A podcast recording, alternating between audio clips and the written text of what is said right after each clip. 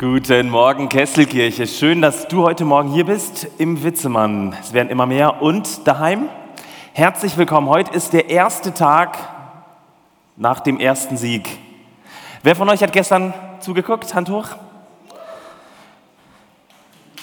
Genau.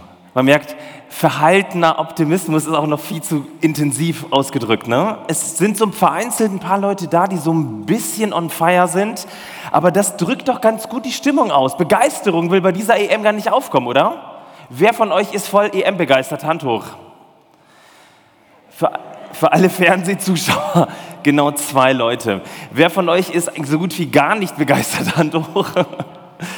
So ziemlich fast jeder. Ist einfach so. Ne? Und wem ist die EM total egal? Auch sehr viele. Es ist einfach so, Begeisterung will irgendwie nicht aufkommen. Und das ist halt nicht nur das Problem der Europameisterschaft und auch nicht Yogis Problem, sondern es ist ein generelles Problem, dass Begeisterung in der Pandemie sehr, sehr schwierig ist. Was den Fußball angeht, doppelt schwierig. Ich weiß nicht, wer von euch das mitgekriegt hat. Vor etwa anderthalb Wochen wurde eine Stadt oder eine, kam das in den Nachrichten, und das trägt jetzt nicht zur Begeisterung bei. Also diese beiden, die sich jetzt gemeldet haben, bitte bleibt so ein bisschen begeisterungsfähig, okay? 47 Prozent der Tore im Profifußball passieren durch Zufall. Habt ihr das gehört? Ja, ist das traurig. Fußballmythos AD 47. Und zwar, ihr seht es hier, das ist der gute Mann, den ihr da seht, Martin Lahmes aus München. Er ist Sportprofessor der hat festgestellt, dass 47 Prozent aller geschossenen Tore durch Zufall entstehen. Er hat äh, in, den, in der Saison 2016-17 in Deutschland, in der Bundesliga und aber auch in der Premier League, also in England, 1932 Tore untersucht. Und jetzt können wir, Leute, ihr neunmal klug sagen, das hätte meine Oma zu 47 Prozent auch gemacht. Es gibt da wirklich jetzt eine Begründung für. Und gerade heute wollen wir über Begeisterung nachdenken. Heute ist der Fokus in diesem Gottesdienst gar nicht so sehr auf die Predigt, die wird heute deutlich kürzer ausfallen, sondern eher auf dieses Be sich begeistern lassen. Aber das ist ja gar nicht so einfach jetzt.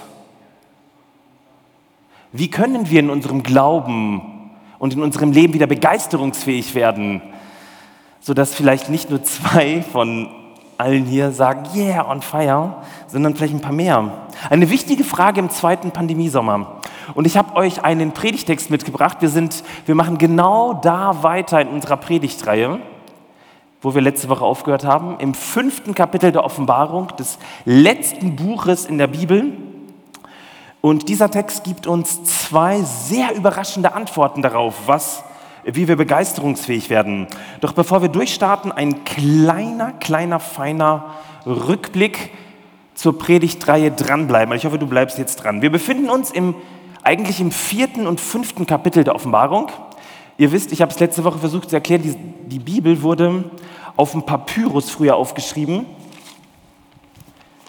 Großbuchstabe hinter Großbuchstabe, ohne Punkt und Komma, ohne Absätze, ohne Kapitel und ohne Verse. Das heißt, wir sind in einem, ja, auf einer Theaterbühne, vielleicht kannst du es dir so am einfachsten vorstellen, bevor du abschaltest, weil da krasse Bilder vorkommen. Eine Theaterbühne, mach mal die Augen zu. Eine Theaterbühne und folgende Szene tut sich auf. Du siehst einen großen, erhabenen Thron und so eine, so eine Himmelsperspektive. Da ist Gott, da sind irgendwelche komischen vier Wesen, 24 Älteste und ähm, da geht es so ein bisschen um die Herrschaft Gottes. Kann man sich eigentlich ganz gut vorstellen, kennt man aus Science-Fiction-Filmen. Ähm, das war der Akt 1, Offenbarung 4. Akt 2, da waren wir letzte Woche, Offenbarung 5. Jetzt kommt es darauf an, auf diese eine Frage, wer kann die Herrschaft Gottes, die sowieso im Himmel stattfindet, aber auch auf die Erde bringen? Also nicht nur wir mit unserem Glauben an irgendeinen fernen, jenseitigen Gott, der irgendwo schön auf dem Thron sitzt und seine Ruhe hat, sondern wie hat das was da geschieht in Offenbarung 4, in diesem Schauspiel auf der großen Bühne, was hat das mit meinem Leben zu tun? Also wer kann die Herrschaft Gottes im Himmel und auf der Erde legitim ausführen? Vielleicht erinnert ihr euch an die Schriftrolle. Die Bibel übersetzt es modern, damit wir wissen, es ist. Ein Buch, das war eine Schriftrolle, eine Papyrusrolle mit sieben Siegeln. Das Ding hat ein bisschen gelitten seit letzter Woche. Es waren ursprünglich sieben Siegel drauf. Wer kann diese Rolle aus Gottes rechter Hand nehmen? Die das Ganze präsentiert, nehmen, auftun und Gottes Herrschaft sozusagen legitim ausführen. Es geht um die Frage, wer hat diese Macht? Es geht um eine Machtfrage. Das Problem von Offenbarung 5, wie letzten Sonntag gesagt, niemand, niemand ist da, der das machen kann. Es geht um eine sehr wichtige Frage auch für uns. Also die Frage, ist Gott echt so ein ferner Gott, der sein, sein Zeug da im Himmel macht und wir leiden auf der Erde und darben auf der Erde? Die Überraschung ist, es geht nicht weiter, es gibt so einen Stillstand. Und das ist schon krass, oder? Wenn es nicht weiter, wenn es im Himmel selbst nicht weitergeht. Das heißt, weil niemand da ist, bleibt Gott für uns irgend so ein mysteriöses Chiffre. Jeder von uns projiziert seine Machtfantasien auf Gott. Das haben Religionskritiker in den letzten Jahrhunderten immer wieder dem Christentum vorgeworfen. Weil niemand da ist, bringt niemand die Herrschaft Gottes zu uns auf die Erde. Beispielsweise in unser wunderhübsches zweites Pandemiejahr, das allen ziemlich aus, ja, gar, gar keine Lust mehr bereitet. Niemand bringt Gott zu den 99 Prozent Schwachen auf dieser Welt, die von 1 Prozent Reichen beherrscht werden. Das ist übrigens bis heute noch so. Zu den benachteiligten, wehrlosen Kleinen dieser Welt. Und Johannes ist so ergriffen von dieser Stagnation im Himmel, dass er das einzig Richtige tut. Er lässt Gefühle zu, kennen wir auch nicht mehr so gut, ne? und er heult. Er heult wie ein Schlosshund. Seine Frage, wer bringt den Thron Gottes aus Kapitel 4 mit unserer Lebenswirklichkeit zusammen? Die Dinge passen irgendwie nicht zusammen, oder? Und dann passiert die Überraschung, ein neuer Akt, ein neuer Darsteller auf dieser großen Bühne tritt auf, ein Lamm, das eigentlich tot sein müsste, und dennoch lebt, also ein geschlachtetes Lamm, kommt nicht vom Rande her, sondern direkt vom Zentrum, vom Thron Gottes, nimmt diese Rolle, bricht die Siegel auf und genau da steigen wir heute ein. Genau an dieser Stelle. Offenbarung 5, die Kapitel 7 bis 14, man könnte das auch Apokalypse nennen, aber wenn du das Wort Apokalypse hörst, dann denkst du dir, wow, Weltuntergang heißt im Griechischen übersetzt Enthüllung. Also man könnte sagen Enthüllung, Kapitel 5, die Verse 7 bis 14, enthüllen. Da wird so ein Teppich weggenommen oder so eine Decke, Enthüllung. Die zentrale Enthüllung, Apokalypse, die ans Lichtbringung Jesu Christi. Heute mit der Frage, was begeistert dich? Mach mal die Augen zu. Du brauchst den Text heute nicht mitlesen, sondern versuch mal dieses verrückte Bild, diese Bühne vorzustellen. Es ist ein Bild. Es ist ein Bild für dich und für mich. Ich lese die Verse 7 bis 14. Das Lamm ging zu dem, der auf dem Thron saß, empfing die Schriftrolle, also diese Papyrusrolle aus dessen rechter Hand. Im selben Augenblick fielen die vier Gestalten und die 24 Ältesten vor dem Lamm nieder. Jeder Älteste hatte eine Harfe, gemeint ist so eine Kitara, so eine sieben- oder neunseitige Kitara und goldene Schalen voller Weihrauch. Das sind die Gebete aller, die zu Gott gehören. Und alle sangen ein neues Lied. Du allein bist würdig, das Buch zu nehmen, also die Schriftrolle zu nehmen. Nur du darfst seine Siegel brechen, denn du bist als Opfer geschlachtet worden und mit deinem Blut hast du Menschen für Gott freigekauft. Menschen aller Stämme und Sprachen aus allen Völkern und Nationen. Durch dich sind sie jetzt Könige und Priester, die unserem Gott dienen, und sie werden über die ganze Erde herrschen. Danach sah ich viele Tausende und Abertausende von Engeln, eine unzählbare Menge, und ich hörte, wie sie gemeinsam etwas riefen. Sie standen um den Thron und die vier Gestalten und um die Ältesten. Gewaltig ertönte ihre Stimme. Allein dem Lamm, das geopfert wurde, gehört alle Macht und aller Reichtum. Ihm allein gebührt Weisheit und Kraft, Ehre, Herrlichkeit und Anbetung. Dann hörte ich, wie auch alle anderen Geschöpfe einstimmten. Alle Geschöpfe im Himmel und auf der Erde, im Totenreich und auch die Geschöpfe des Meeres, also unter der Erde, sie riefen, Anbetung und Ehre, alle Herrlichkeit und Macht gebührt dem, der auf dem Thron sitzt und dem Lamm für immer und ewig. Und die vier Gestalten bekräftigten dies mit ihrem Amen. Und die 24 Ältesten fielen nieder und beteten an. Krass, oder? Augen auf, wir sind wieder in der Realität, in der Wirklichkeit. Stuttgart, 20. Juni. Ich habe zwei relativ kurze Gedanken für dich. Der erste Gedanke, Begeisterung hat was mit Kaufen zu tun. Und zweitens, Begeisterung hat was mit Kunst zu tun. Erstens, Begeisterung hat was mit Kaufen zu tun. Das klingt cool, ne? Gleich eine kleine Bestellung losschicken. Wie begründet das Spektakel im Himmel aus 24 Ältesten und vier himmlischen Wesen ihre Begeisterung, ihres On, ihr On Fire sein, ihr Eskalieren? Was ist der Grund, warum sie eskalieren? Habt ihr zugehört?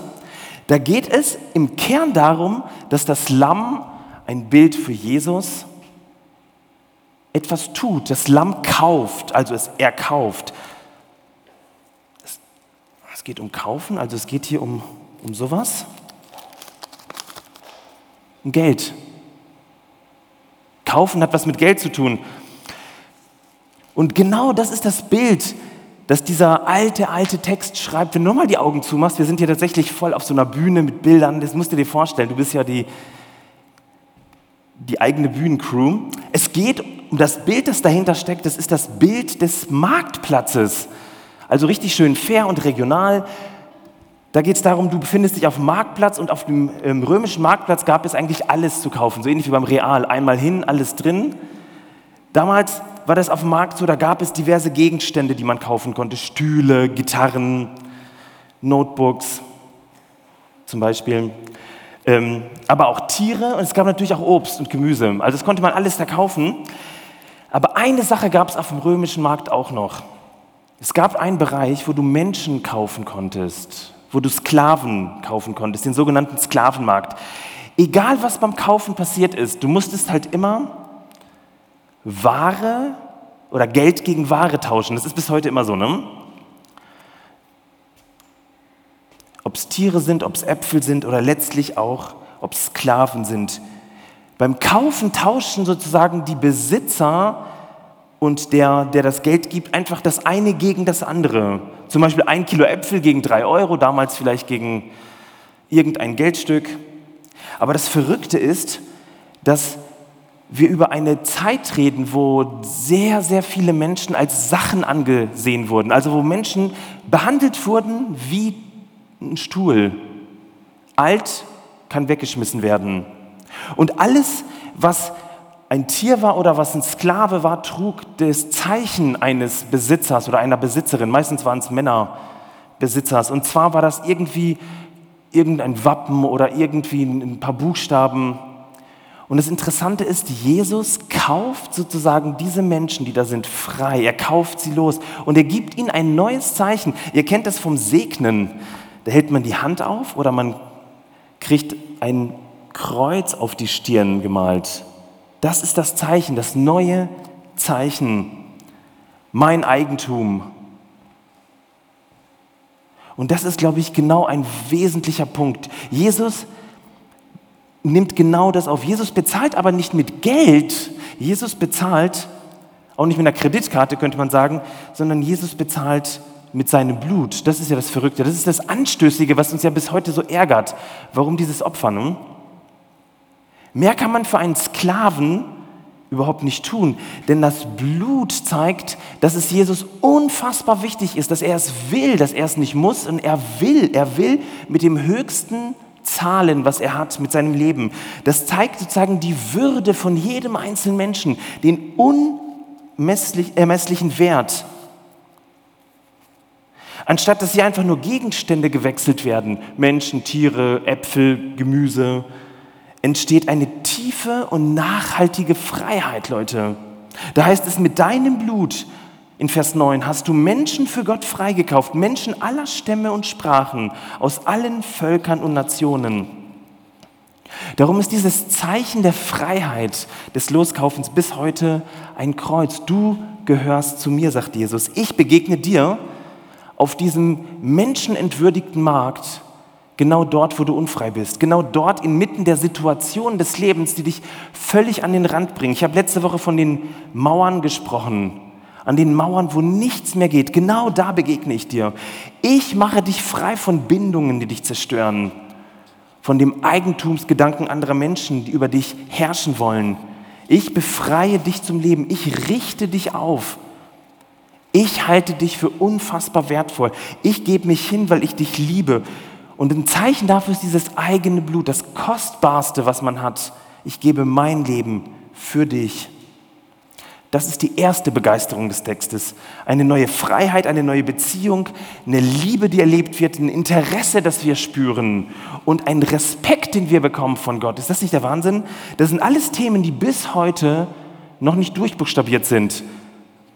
Geh mal mit dem Thema Freiheit und Respekt bekommen mal nach Afrika, mal nach Asien, ans Mittelmeer zu den Flüchtlingen.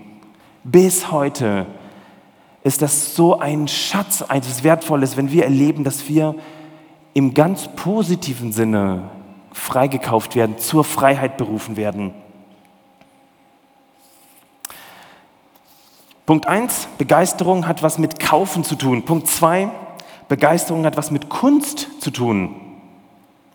Ich bin in der Vorbereitung über ein Verb gestolpert in Vers 10. Das hat eigentlich ein gut schwäbisches Geschmäckle, das heißt tun. Poieo. Wer, mal alle zusammen? Poieo. Griechisch Grundkurs, alle zusammen? Poieo. Sehr gut. Machen, tun, schaffen. Gut schwäbisch kennen wir, ne? Wochenende, Kehrwochezeit, immer was tun. Immer ganz wichtig, beschäftigt sein. Aber in diesem Kontext bedeutet es echt was anderes.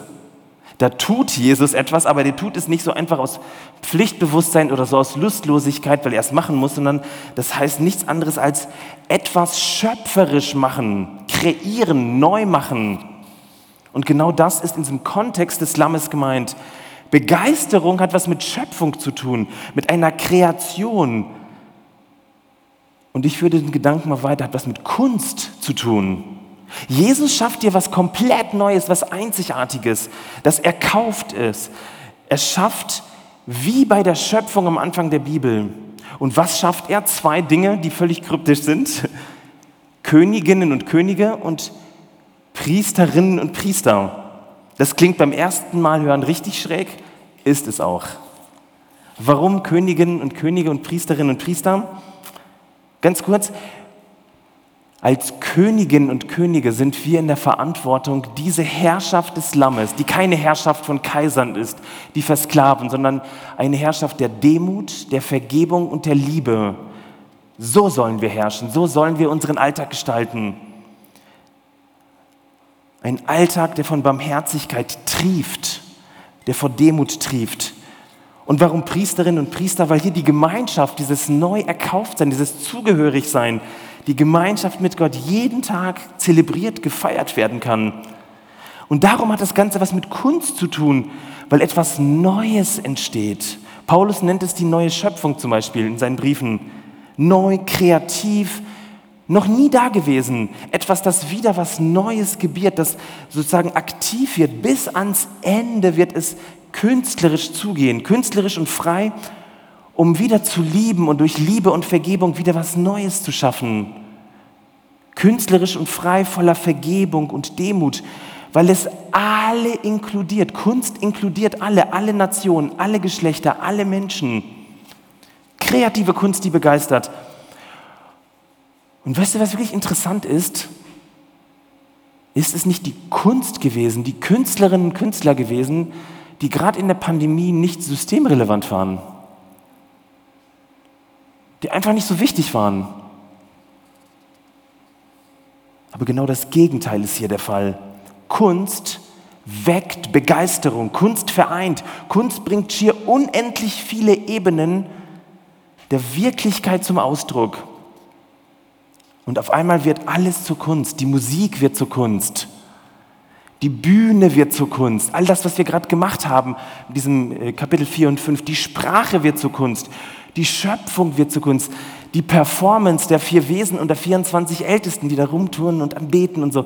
Das ist Kunst, Kunst pur. Kunst in der Bibel. Und hast du dich mal gefragt, was hier eigentlich passiert? Einer der weltbekanntesten Sätze der Menschheit ist hier verankert. Ihr kennt den Satz, diesen Satz?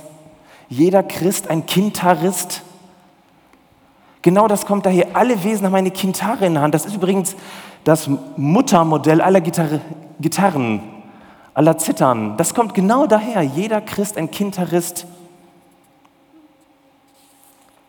Und wozu führt all diese Musik, diese Kunst?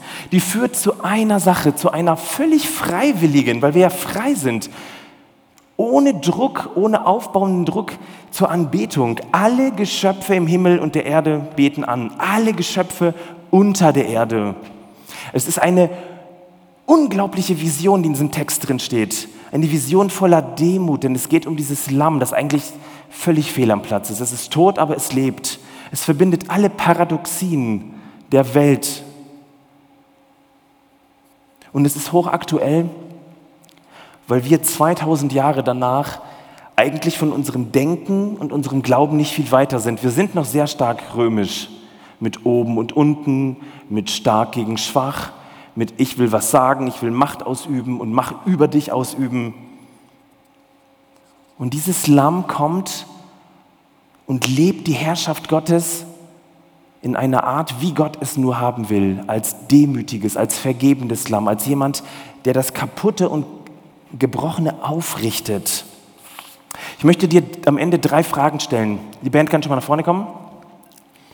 Drei Fragen an dich heute, damit du ein bisschen Zeit hast, diesen Text vielleicht Revue passieren zu lassen in der neuen Woche. Erstens, Kaufen und Kunst braucht Zeit braucht Zeit. Nimm dir doch etwas Zeit, um dieses Kunstwerk aus Offenbarung 5 anzugucken. Das Schlimmste ist immer, wenn man durch ein Museum rennt und sich die Bilder anguckt. Ja, kenne ich, kenne ich, oh, langweilig, verstehe ich nicht. Kunst hat eine Tiefe. Und diese Tiefe wird nur gehoben und entdeckt, wenn du Zeit mitbringst.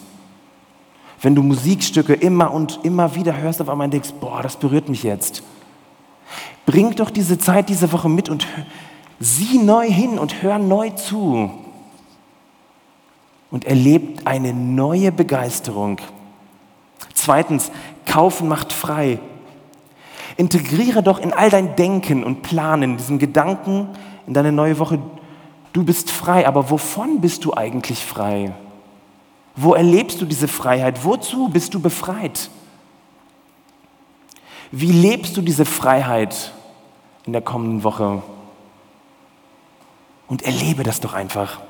Und drittens, Kunst weckt Begeisterung. Was ist deine konkrete Ausdrucksform von Kunst, dieser schöpferischen Liebe Gottes? Wo bist du künstlerisch tätig? Und die Frage ist nicht ob, sondern wo. Du bist es. Gott hat dich künstlerisch geschaffen. Ob du als Mechatroniker auf deiner Arbeit irgendwas künstlerisch machst oder als Kintaristin da hinten. Sorry, für Bassistinnen steht das nicht in der Bibel. Tut mir leid. Ist halt so. Aber du spielst auch Gitarre, das ist gut. Ja, na, ja. Hast Glück gehabt. Was ist deine Ausdrucksform von Kunst? Kunst kann Vergebung sein, indem du etwas Neues schaffst, wenn du deiner, dein Kind vergibst, deinen Partner vergibst. Wo kannst du als künstlerische Königin, künstlerischer König tätig sein, als künstlerische Priesterin und künstlerischer Priester. Schon spannend. Kaufen und Kunst, das sind die beiden Worte, ne? Siehst du sie? Siehst du sie? Kaufen und Kunst. Und wenn wir noch ein paar Buchstaben wegnehmen, steht da nur noch KK. Das ist nichts anderes als die Kesselkirche. Du bist hier mitten im Text. Das ist deine Lebenswirklichkeit. Eine neue Begeisterung für die Enthüllung des mächtigsten und demütigsten, des stärksten und zartesten, des größten und kleinsten, des auf dem Thron sitzenden und in unserem Leben so präsenten Gottes und seines Lammes. Und Leute, das ist kein Zufall. Meine Oma hätte es zu 47 Prozent nicht gekonnt. Das ist 110 Prozent gewollt, aus Liebe für dich und für mich. Amen.